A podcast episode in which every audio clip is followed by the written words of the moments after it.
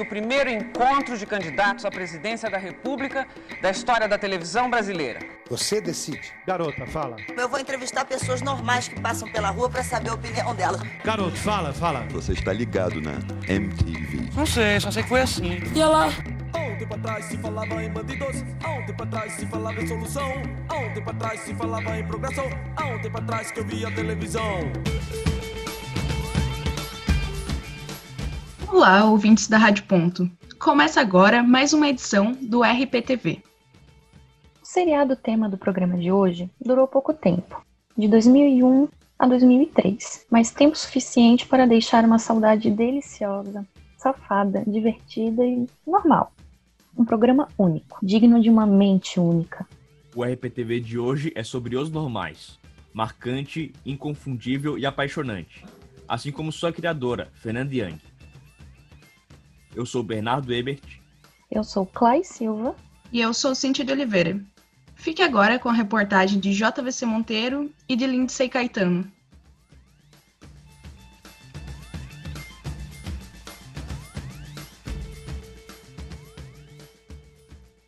A Vani, minha noiva, por exemplo, essa sim é meio píssica, sabe? Pessoa meio píssica.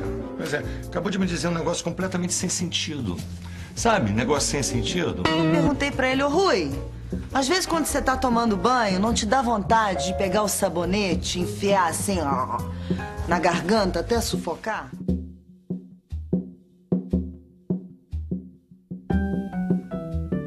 Em uns normais, criador e criatura se misturavam. Largando mão do pudor de forma escrachada e dinâmica, o seriado foi também um reflexo de sua época e de seus criadores, Fernanda Young e Alexandre Machado, suas personalidades e experiências. Falemos então de Fernanda, a carioca menos carioca do Rio de Janeiro e mais paulistana do que muitos paulistanos. Para Fernanda, o óbvio, o conveniente, o confortável e o clichê eram chatíssimos, modinhas então entediantes e caretas. Que graça tem seguir o caminho de fulano e ser apenas mais um na manada? Decorar cartilhas e ser mais um número. Advogar para convertidos nunca foi a sua. Tudo isso já podia ser percebido na jovem punk que fugiu de casa e lançou seu primeiro livro aos 17 anos. Fernanda criava suas próprias cartilhas, jogava fora, criava de novo e descartava quantas vezes fosse preciso. Não era problema para alguém com plena convicção de sua imortalidade. Ela via graça no homem enquanto espécie, personagens prontos de fábrica para o deboche, mas repudiava a unanimidade. Sempre soube o que quis, do jeito e no momento que dava na telha. Autêntico defender seus ideais, além dos aspectos que nos tornam simplesmente pessoas. Inclusive as polêmicas e controvérsias, é claro. Sem estes fatores e principalmente sem ela, Fernanda Young, não estaremos falando sobre esse seriado. Ao longo de três temporadas, acompanhamos Rui e Vani, um casal de classe média carioca, lidando com problemas diários de um casal de classe média carioca, usando e abusando da metalinguagem, da quebra de quarta parede para tentar analisar o sentido de coisas que muitas vezes passam despercebidas em nosso cotidiano. Por trás das câmeras, orquestrando o elenco, ninguém menos que José Alvarenga Jr. e Guel Arraes. Guel, que aliás voltará em um RPTV futuro. E isso se a compadecida permitir, é claro. Além dos diretores gabaritados, o seriado se ancorava nas performances do quarteto de protagonistas, pois no melhor esquema Pague 2 Leve 4, Fernanda Young era também Fernanda Torres, que por sua vez era Vani, que também tinha um pouco de Alexandre Machado, que com pitadas de Luiz Fernando Guimarães davam vida a Rui, formando esse casamento confuso, exótico, neurótico, imperfeito, mas cheio de tesão e entrosamento. Para falar dos atores, teremos que acrescentar mais alguns Fernandes e Fernandas. Começando por Fernanda Torres e Luiz Fernando Guimarães. Ela, que atua desde criança, provavelmente herdou alguns cromossomos do talento de seus pais, ninguém menos que Fernanda Montenegro e Fernando Torres, verdadeiras entidades do teatro, do rádio e da TV nacional. Ele, Luiz Fernando, já estava calejado com o improviso de Asdrubal trouxe trombone e TV pirata. Em cena, os dois formaram um casal com mais credibilidade e química do que muitos parceiros na vida real, incorporando o texto ácido e sagaz do também casal de roteiristas. Bom, podemos dar várias voltas nesse assunto, mas ele sempre descansará em Fernanda Young. Assim, cheios de curiosidade, conversamos com Flávia Garrafa, atriz que teve o privilégio de trabalhar com Fernanda no seriado Surtados na Yoga, do canal GNT.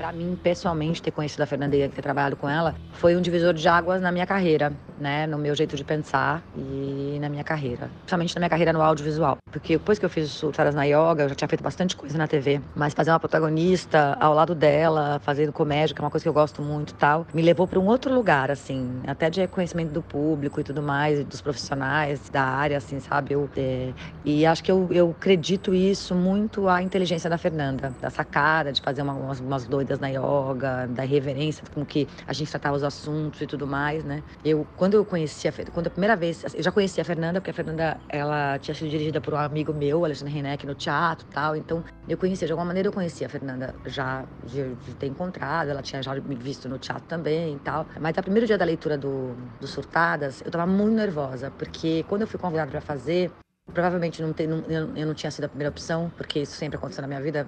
Alguém, né? Tipo, não tem problema isso, tá? Porque isso acontece muito. As pessoas pensam numa pessoa, aí não, a pessoa não pode, ou é muito cara, aí vão falar comigo. É, eu fiquei muito nervosa para conhecer a Fernanda. E eu fiquei muito impressionada com a beleza dela, assim, sabe? Quando eu, eu a encontrei, ela é sempre muito elegante, muito autêntica. E e muito maluca, né? Aquela maluca inteligente que você chama de maluco para dizer que você não para não dizer assim, ah, não tô entendendo o que ela tá falando, sabe? Então você fala, ah, ela é maluca, porque na verdade ela é de uma inteligência, ela é de uma sagacidade, ela era de uma sagacidade é, única, né? E eu lembro que a gente leu o roteiro tal e eu falava assim, cara, eu vou fazer uma, uma série com a Fernanda Young, vou fazer uma série com a Fernanda Young, do, do Alexandre Machado da Fernanda Young, gente. Isso é muita sorte, isso é muita sorte. E, e com o tempo é muito maluco isso, porque eu fui fazendo, eu sou muito diferente da Fernanda, né? Porque eu sou absolutamente compenetrada e CDF, né? No bom e no mau sentido. E então a Fernanda, eu ajudava a Fernanda a passar o texto, porque a Fernanda é muito mais caótica e, e também por isso muito mais criativa. É, tinha uma coisa muito legal que com o tempo a gente foi conquistando, eu, ela e a Ana Sofia, que fazia outra surtada, é, que foi a confiança de poder colocar caco, de contribuir, de mudar uma frase de lugar. E, e isso foi dando pra gente uma, é, uma autonomia, sabe? Mas o que eu queria falar aqui, que eu acho que é tão importante quanto a Fernanda, a Fernanda autora, né? É a Fernanda atriz. Porque eu lembro que eu a vi eu, eu revi a série Surtadas faz uns três anos. E eu achei ela ótima. Sabe quando você olha e fala, cara, que, que espontaneidade, que legal, acredito nessa personagem. Ela fazia a personagem chamava, chamava Jéssica. Eu mandei para ela uma mensagem dizendo assim, Fernanda, é, cara, como você é boa atriz, não sei o quê. E ela ficou super feliz de eu ter falado. E eu, eu até hoje falo, cara, ainda bem que eu falei isso, porque ela morreu assim, tempos depois. E eu pude falar uma coisa de verdade, no fundo do meu coração, porque eu acho que a Fernanda ela era mais insegura como atriz, sabe? Ela sabia que ela era boa, mas ela tinha mais insegurança. Nós, todos os atores temos, né? Nós somos pessoas super inseguras. E até essa coisa da insegurança da Fernanda e é, do caos da insegurança são coisas de gente que é gênio. Porque quem realmente entende da vida, entende das coisas, não dá para se sentir seguro e não dá para se sentir sem estar no caos, né? Porque a vida é realmente, né, um, uma maré, né, que vai que volta e que Então eu acho que a Fernanda tinha isso. Eu minto, eu para fazer uma é. piada, eu sou capaz de contar mentiras do tipo, claro. tem um, um, vibrador enorme que eu comprei semana passada. Mentira, não tenho. Não, isso é verdade. Não, não tem. Ah, não é enorme isso transborda em todos os textos dela, todos os livros dela e nas obras da TV também, né? Eu acho que tem uma coisa da Fernanda que ela, ela era absolutamente curiosa a respeito dos, do comportamento humano, tanto que eu tinha histórias peculiares da minha vida que ela gostava de me ouvir contar, assim, ela conta de novo essa história, não, essa história é muito boa, conta de novo, sabe? Assim, tem um... E aí quando você vai ver os normais, surtadas, é como se você é, é tipo um voyeur, né? É tipo como se você colocasse uma, uma um olho na fechadura e visse a vida íntima de um casal falando das, das coisas mais bárbaras que teoricamente, formalmente, na etiqueta não se fala, mas que na irreverência é o que se vive, né? Mas é o que se vive e na irreverência se fala na arte. Isso traz igual. Eu confesso que eu não aguento essa música que Alexandre escuta, essas coisas. Não aguento. O dia inteiro é acid jazz. Acid jazz. Eu tenho horror de acid jazz. Eu tenho horror de funk. James Brown. O dia inteiro, James Brown. James Brown. Eu prefiro que me tranquem dentro de um trio elétrico, me deixem lá Tá. Discoteca? Discoteca? Quem é a única pessoa que ainda escuta discoteca? Alexandre. Alexandre. Hip hop ainda vai. Mas hip hop, assim, tem dias que discuta hip hop o dia inteiro. Hip hop o dia inteiro. Eu tenho vontade de subir na torre, numa torre. Pá, pá, pá, pá, pá, pá. Porque, ó, ó, Alexandre Machado também. Quando mais nada.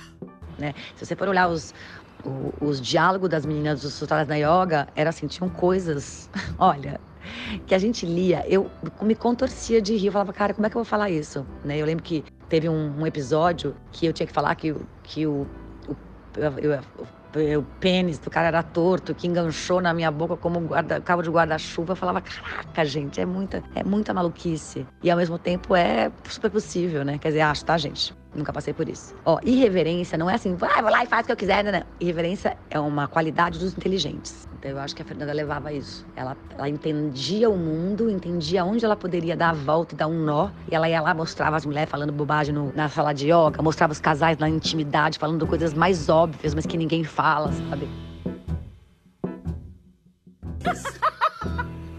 Adoro.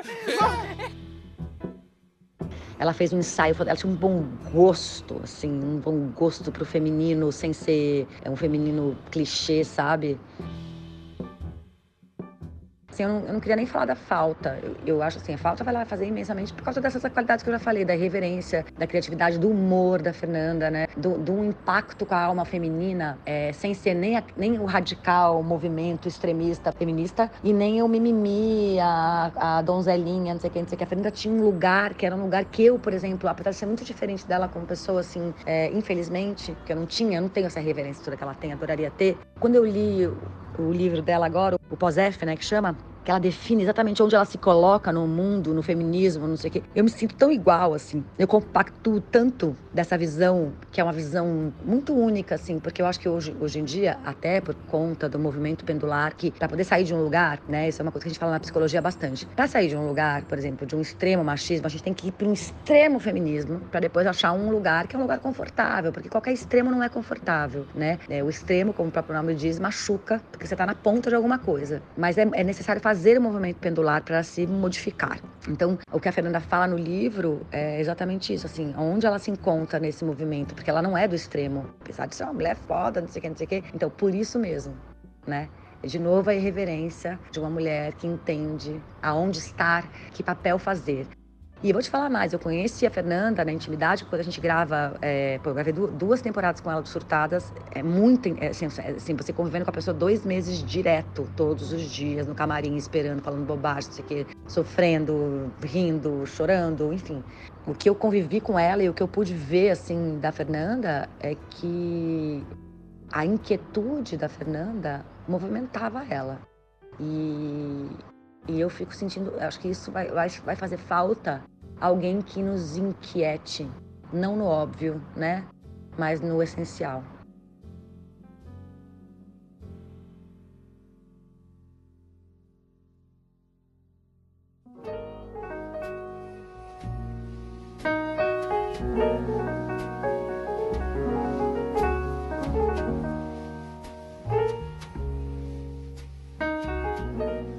Eu queria começar dizendo que se a Fernanda tivesse viva hoje, nesse momento de pandemia, provavelmente ela conseguiria fazer uma boa releitura de surtadas na yoga, né? E eu imagino, assim, uma tela de Zoom com as quatro mulheres fazendo yoga, cada uma em sua residência e falando o quanto estão sendo afetadas assim pelos surtos do momento de pandemia. E naquele estilo de linguagem que ela sempre teve, né? A irreverência e como a colega de trabalho dela disse, não era só falar o óbvio, mas era falar o óbvio de uma forma tocante e que deixasse a gente bem desbaratinada, assim, era o diferencial da Fernanda, ela era incrível. É, eu não, não conheço muito o trabalho dela, mas particularmente pelo, pelos normais, eu gosto muito da, dessa ideia de que se você olhar de perto, na verdade ninguém é normal. Eu acho que é um negócio que ela sabe explorar bastante, assim, nesse trabalho e em outros também. É, dentro dos normais, eu me perguntei várias vezes, assim, é, o quanto ela talvez produzisse essa série baseada nas próprias experiências de vida e de relacionamento dela, né? Porque um dos maiores companheiros de trabalho que ela teve foi o próprio marido. Então, algumas vezes, assim, eu usava a imaginação e imaginava a própria Fernanda e o Alexandre, assim, tipo, tendo alguns surtos e algumas conversas que apareciam nos normais. E são, são coisas totalmente factíveis, assim, que, tipo, acontecem e você consegue se você consegue se identificar, né? Acho que é por isso que as pessoas gostam tanto, assim. É, ela tratava de tabus que a gente acha que são tolos. Em alguns episódios, por exemplo, é, apareciam questões sobre eles usarem o banheiro juntos ou peidarem um perto do outro. São algumas questões que parecem tolas, mas em que muitos relacionamentos você não conversa, essas coisas não acontecem, viram motivo de risada ou de nojo. Era completamente normal, né? Eu não assisti, eu sou mais novo, mas eu acho que o grande mérito dela é justamente isso, transformar temas que na época eram tabus, quase não se conversava em casa até. Na TV já era bastante tabu e ela conseguiu fazer isso de uma forma divertida e hoje em dia já não é mais tanto tabu assim. E na verdade são coisas que são, são atuais, claro. Tem, tem algumas coisas que já não fazem mais sentido e que a gente pode criticar, mas são coisas bem atuais, assim. Acho que também esse, essa questão de qual o limite da intimidade e de um relacionamento é uma questão que se debate hoje ainda na internet, né? A gente vê muito pelo Twitter. E como que é esse debate no Twitter? Porque eu não uso muito Twitter, então como, como que é nesse mundo do Twitter, assim? Não, assim, eu acompanho algumas discussões. É, é, tipo, a gente tá meio refazendo algumas discussões, tipo essas, tipo, uh, gente achando o fim do mundo usar o banheiro na frente do, do marido, e tem gente que acha super normal. E esse tipo de questão, tipo, que tá, tá sendo levantado agora, mas já era levantado antes, tipo, por ela, assim. Que massa.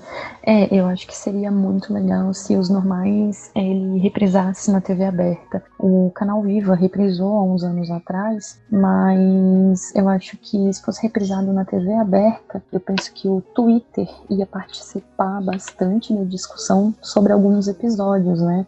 Principalmente alguns episódios que dão aquela pinceladinha em algumas questões um pouco mais machistas, né? Um pouco mais preconceituosas de alguma forma.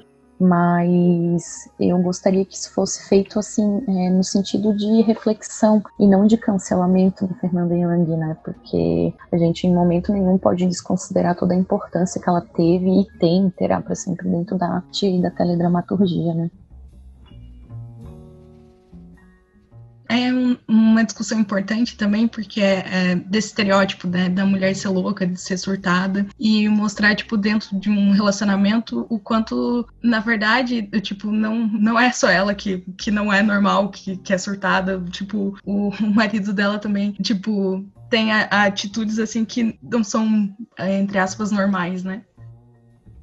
Sim, eu acho que seria legal é, trabalharem bastante, né? A gente pensar bastante sobre essas várias situações em que o Rui reforçava que ela estava louca, que ela estava pirada, que ela estava neurótica. Mas espera, como assim, né? Da onde que veio essa reação que ela teve? Veio de alguma atitude sua, meu amigo. Peraí, o que, que você está fazendo de errado também, né?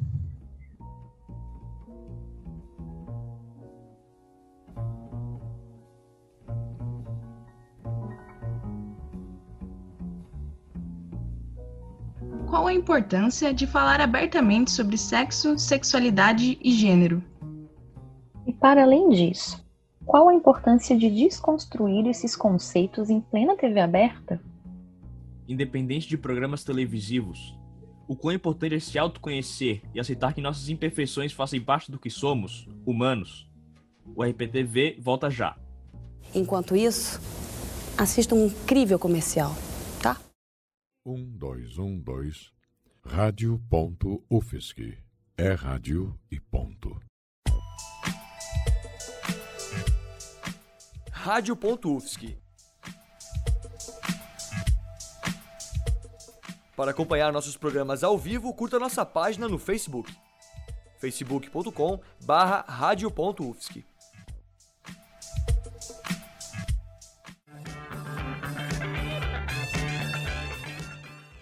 rádio.UFSC. É rádio e ponto.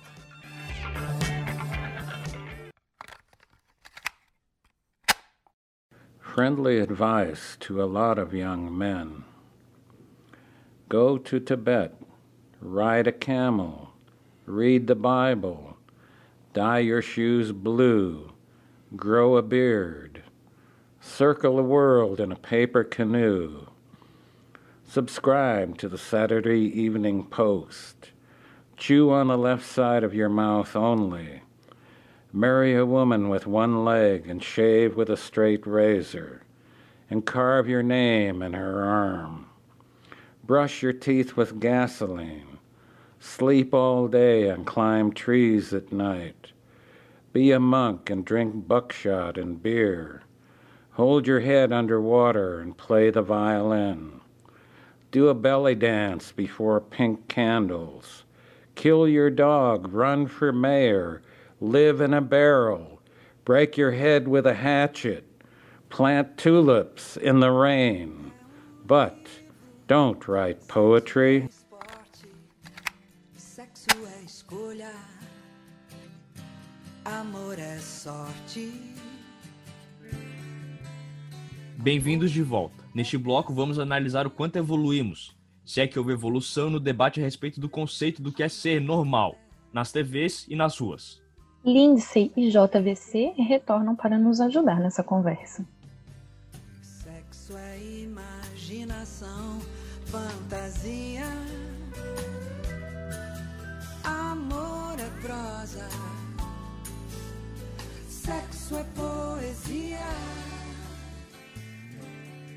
A última temporada de Dias Normais foi ao ar em 2003 e um longa-metragem foi lançado no mesmo ano com direito a uma sequência em 2009. Apesar do apelo dos fãs, Rui e Vani nunca mais voltaram para a TV. Fernanda Torres passou a se dedicar ao cinema e à literatura, lançando best-sellers como as obras Fim e A Glória e seu Cortejo de Horrores, enquanto na TV fez sucesso mais uma vez com Tapas e Beijos. Luiz Fernando Guimarães continuou com sua carreira humorística, inclusive dando seguimento à parceria com Fernando Young e Alexandre Machado, na série Minha Nada Mole Vida. Como Don Quixote e Sancho Panza, os inseparáveis Yang e Machado assinaram inúmeros outros roteiros de seriados, tanto para TV aberta quanto para fechada.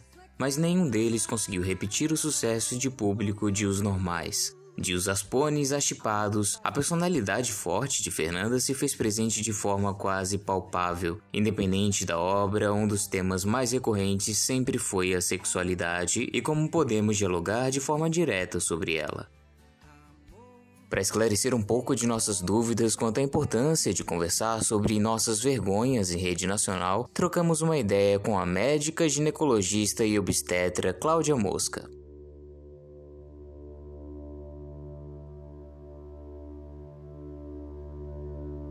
Então, para mim é vital a gente conversar sobre sexualidade, sobre sexo em qualquer veículo que a gente tem disponível, né? Hoje em dia a gente tem é, a internet, né? Que foi uma revolução, acho que na forma da gente se comunicar de várias maneiras com maior qualidade, com maior velocidade, com maior disponibilidade de informação. Nem sempre essas informações são verdadeiras, mas é, acho que com a internet a gente tem mais, mais liberdade, né? Da gente conseguir pesquisar, procurar, saber o que é verdade, o que não é. Mas quando a gente conversa sobre 2001, né? 2001, o que? São é, 20 anos, quase 20 anos atrás a gente não tinha a mesma qualidade de, de, conversa, né? Então, o veículo que a gente tinha maior de informação e de se espelhar no, no, no que é a vida real, no que é, é a realidade pra gente como, como sociedade, é o que a gente vê na TV. E a Globo sempre foi, é, né, pelo menos para mim, em São Paulo, né, para para toda a minha família, sempre foi o maior veículo da televisão brasileira, né? Então, o que a gente se, é, sabia como realidade chegava nas nossas casas através da Globo. E a gente tem um seriado como os normais na, naquela época era.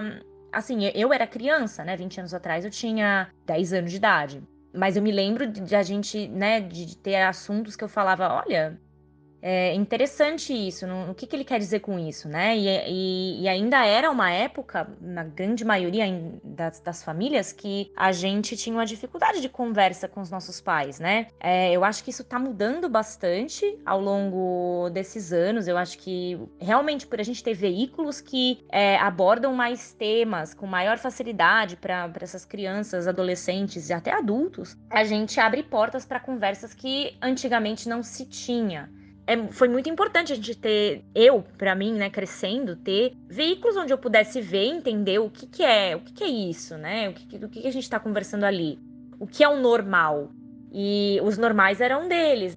E eu acho que com certeza a gente ter esses veículos abrange mais caminhos que a gente possa conversar. E não ter pudor, eu acredito que é muito importante, né? Porque é a vida que a gente vai ter fora de casa, que a gente vai ter na nossa realidade, ela não tem pudor, né? A vida não poupa a gente. E, e a gente entrar num mundo onde a sexualidade é parte vital e quase principal da, do nosso crescimento como adolescente, como, como, como adulto, né? E a gente ter mais informação e entender o que é normal, o que não é, o que pode, o que não pode, isso é, é fundamental para a gente crescer como pessoa, para a gente crescer como adultos saudáveis em relação à nossa sexualidade, a sexualidade dos nossos filhos, do nosso parceiro, da nossa parceira, e abordar isso em forma nacional, com naturalidade, com questões que a gente precisa abordar mesmo, realmente, porque essas questões elas existem, elas vão vir, e se você nunca teve a base para entender como que elas devem ser li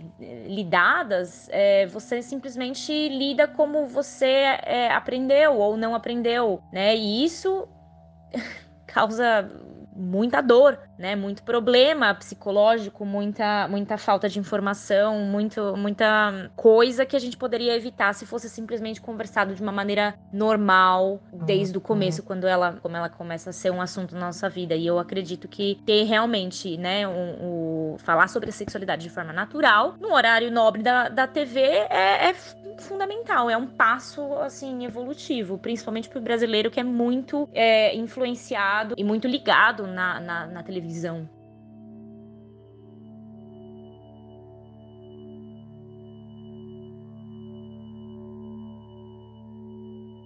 Que de lá para cá é, é, houve evolução nesse debate, mas com certeza, né? Acredito que a gente ainda está muito atrasado perto do que poderia ser, simplesmente porque os conceitos é, diversos, né, da sociedade, principalmente a sociedade brasileira, ainda têm de ser muito desconstruídos para a gente conseguir ter uma conversa mais aberta ainda, né? Porque a gente ainda tem muita influência religiosa, muita influência política no nosso discurso e isso precisa ser conversado e analisado, né? E eu acredito que isso só se dá, só dá para a gente fazer isso quando a gente tem educação e informação.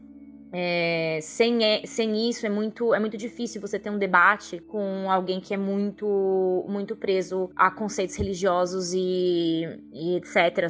Né, sobre sexualidade, porque é, não tem muito, muito, muita base pra gente dizer o porquê que é certo e porquê é errado, porque é muito fácil a gente falar errado porque Deus diz que é errado, né? Então, quando a gente não tem educação por trás né, da, da religião antes, né, ou ao mesmo tempo, é muito muito difícil a gente abrir portas para nova, novas discussões.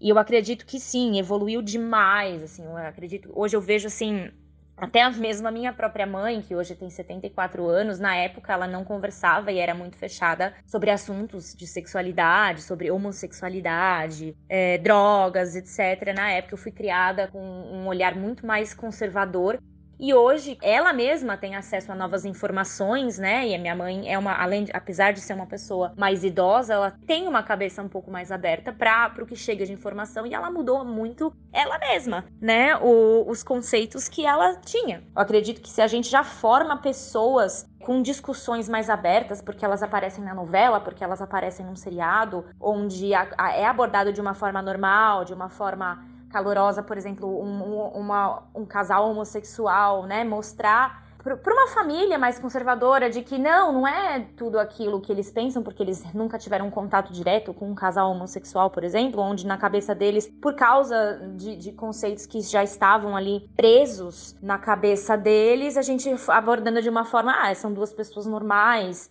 é, que se amam e, e, não, não são. A gente não tá abordando aquilo como na maneira, né, sádica e, e torta que as pessoas que não têm contato imaginam, a gente normaliza isso e a gente discutindo e mostrando que, olha, é normal existir padrões que não sejam o seu necessariamente, mas mesmo assim eles existem e eles são legítimos e naturais, a gente consegue formar opiniões mais abertas, né? Então, é, eu acredito que Mudou muito de um, de um tempo para cá, com certeza, mas eu acredito ainda que existe muito espaço para melhorar. O, o, espaço ainda é infinito para a gente melhorar a conversa sobre educação sexual, sobre sexualidade, porque ainda a gente está muito, muito atrasado no que a gente deveria estar, né? Mas eu acredito que é, é, a gente tem que continuar lutando e isso que vocês estão fazendo aí também é mais um veículo. Quanto mais a gente falar sobre isso, quanto mais a gente normalizar a sexualidade, porque ela vai acontecer para todo mundo, mais as pessoas vão crescer é, com informação e empoderamento do, do, da própria sexualidade e corpo, para a gente diminuir a dificuldade que a gente tem de lidar no dia a dia com esses assuntos.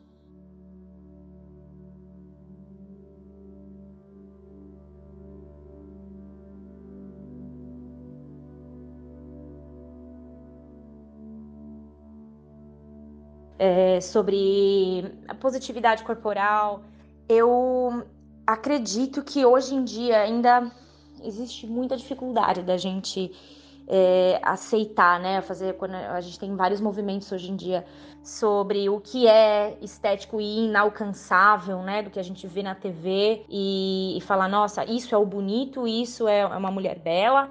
E é isso que a gente tem que ser se a, se a gente quiser ser bela e se a gente quiser ser é, aceita na sociedade. Senão a gente tá errado, não tá no padrão. Eu acho que a gente está evoluindo sim. Hoje a gente tem muito mais movimentos body positivity que começaram a, a, a né, várias influencers, várias é, modelos que mostram que não é só ser no padrão anterior de beleza que é ser bonito, que existem vários bonitos. Acho que a gente está caminhando sim, mas ainda assim a, a, caminhada é muito, muito longa, porque eu acho que isso precisa de gerações falando sobre a mesma coisa. Eu acho que a gente precisa de, de ensinar as gerações de mulheres e, e homens que estão crescendo aí e sendo formada, a esponjinha cerebral ainda está sendo formada, da gente dizer você é bonita e assim, porque a gente é, não, não é só o que você vai ver e a gente começar a ter representatividade de outros corpos e menos vergonha sobre o que é real, o que é a gente de verdade. Então, a gente tá caminhando sim, mas a minha geração ainda é uma geração que luta muito, tanto internamente quanto externamente, né? Então, a gente luta muito contra a quebra dos padrões,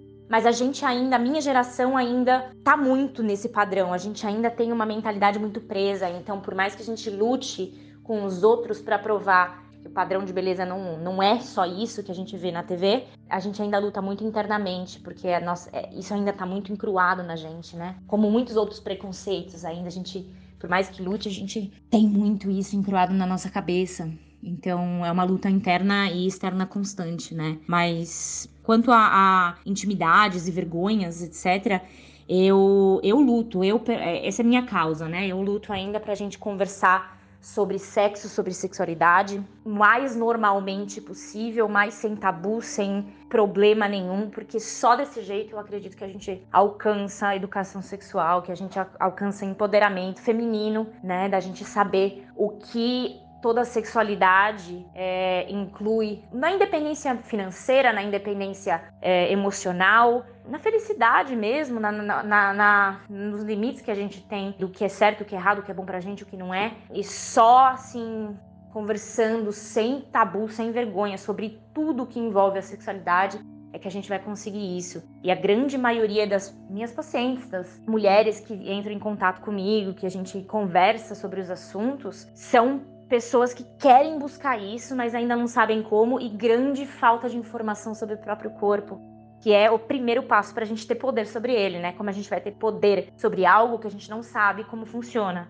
O, o, o homem, né, como figura, ele tem muito poder ainda sobre o corpo feminino, mesmo ele não sabendo, às vezes, grande maioria das vezes, como ele funciona. É, mas isso não pode acontecer. Eu acho que a gente só pode é, sair dessa quebra, a gente só pode quebrar esse padrão de sermos donas do nosso próprio corpo quando a gente conhecer ele a, a fundo, né? Isso é uma informação que não tem que ser só retida por homens ou por médicos, né? A gente tem que saber cada uma, independente do que a gente faça profissionalmente, de como o nosso corpo funciona, do que é normal, do que é bom para ele, do que não é.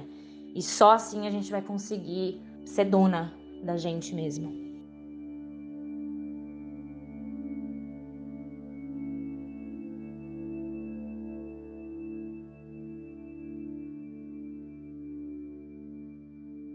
Realmente o mais importante, assim, naturalizar as questões da sexualidade. Eu acho que é, realmente tem muita gente que não tem essa abertura para falar com os pais, que não teve educação sexual e a gente vê e a gente vê os problemas, né, em como a gente se relaciona, em como a gente constrói aí esses estereótipos de gênero de uma forma muito violenta e muito muito machista, né?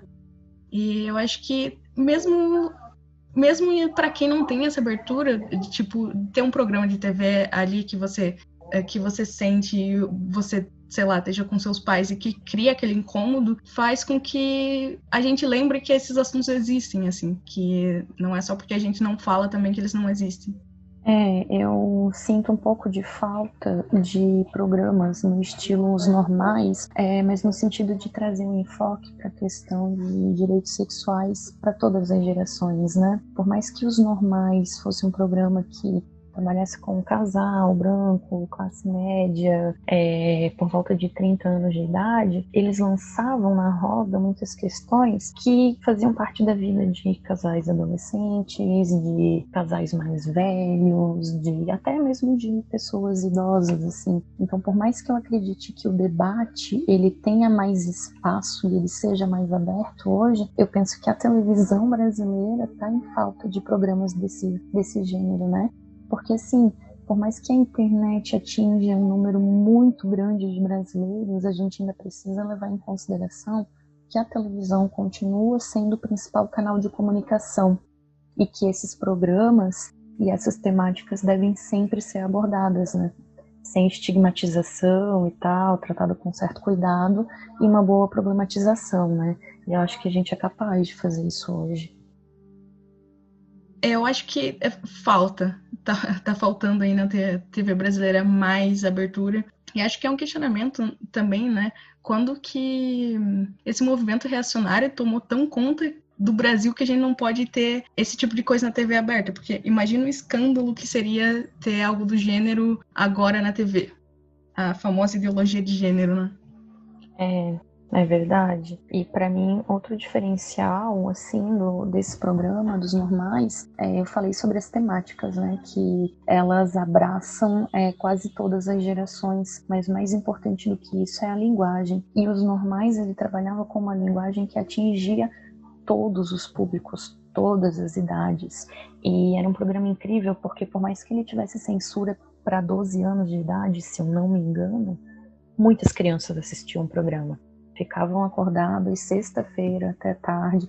Eu era uma dessas crianças, né? E ficava acordada sexta-feira até tarde, depois do qualquer aquele programa, a gente Globo Repórter, para ver, para dar risada, para se perguntar, tá, opa, o que que é isso? O que que ela tá falando sobre camisinha? Tá, mas tá, o que que é camisinha? Então assim, vindo de uma geração que tem pais que falam pouco ou nada sobre questões de sexualidade e de direitos sexuais, de uma certa forma foi um programa que realmente balançou assim com a cabeça das pessoas da minha geração. Foi muito importante para isso. E falando assim sobre se autoconhecer, é, foi um programa mesmo que despertava na gente essa curiosidade do autoconhecimento sobre o nosso corpo, sobre como que o corpo funciona, sobre como são os arranjos de relacionamentos, é, fazia a gente pensar muito sobre algumas atitudes ruins assim que tínhamos dentro das relações e a gente via o exemplo na televisão e dava uma freada, tipo, opa, eu também agi desse jeito um dia e não é legal. Então, assim, de um jeito às vezes engraçado, a Fernandinha conseguia tocar muito bem na ferida, assim, de algumas questões que são às vezes violências veladas dentro de relacionamentos.